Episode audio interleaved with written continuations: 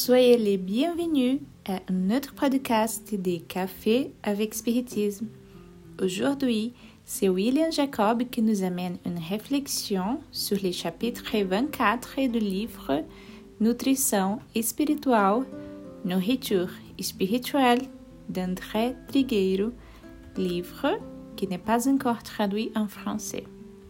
N'est pas bien nourri celui qui mange le plus, mais celui qui ingère la nourriture la plus équilibrée et la plus saine. L'étude de la nutrition révèle les secrets de tout ce que l'on mange, en indiquant ce qui nous est favorable ou ce qui nous nuit le plus.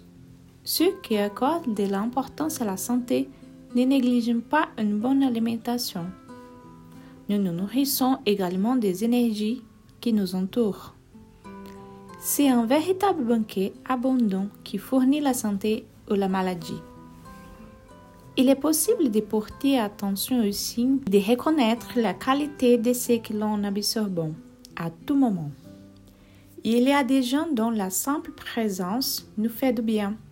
Nous aimons être auprès d'eux et nous percevons clairement l'effet positif qu'ils ont sur nous. Il est préférable de rendre ces rencontres plus fréquentes. Ces personnes nous nourrissent. Il y a de beaux endroits qui nous inspirent et nous épaisent. Il peut s'agir d'une plage, d'une forêt, d'un temple, d'une place. Ce sont nos endroits préférés sur cette planète. Il est bon de faire ces promenades plus souvent. Ces lieux sont des éléments nutritifs. Une belle musique nous laisse un sentiment de plénitude. Un texte inspiré nous élève. Des beaux souvenirs nous attendrissent. Et la nourriture spirituelle poursuit sa route. Sur les téléviseurs, les sélecteurs des programmes définissent les répertoires des nutriments. Celui qui est au commun, c'est vous. Si quelque chose vous enchante, restez. Si quelque chose vous choque, changez ou éteignez. Il y a beaucoup de choses en jeu. Lorsque nous sommes distraits et que nous consommons ce qui nous déprime ou nous attriste. Sur les réseaux sociaux, il y en a pour tous les goûts. Il est important de savoir ce que vous faites de cela et ce que vous voulez absorber de cette ambiance. Plus vous passez de temps à naviguer dans l'univers en ligne de manière irresponsable, plus grand est le risque que vous accédez à des contenus qui peuvent vous rendre malheureux ou vous angoisser.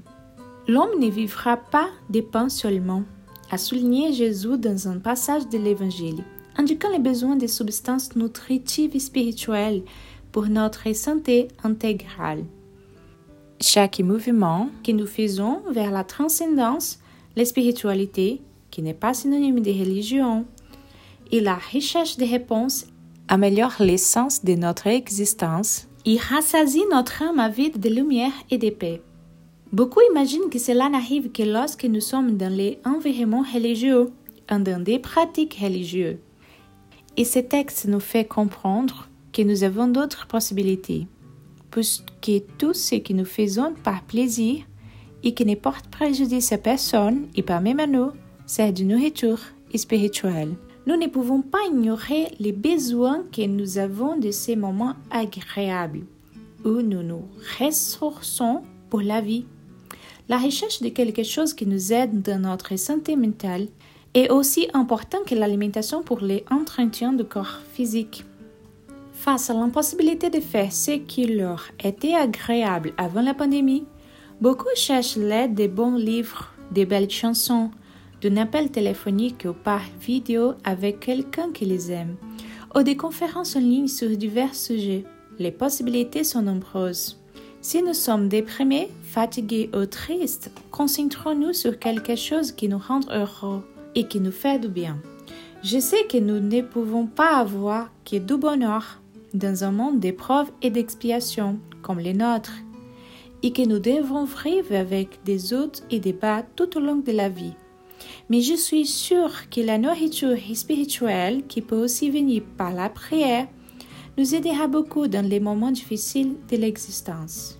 Je vous souhaite beaucoup de paix, de bonnes études et jusqu'au prochain épisode du podcast Café avec Spiritisme.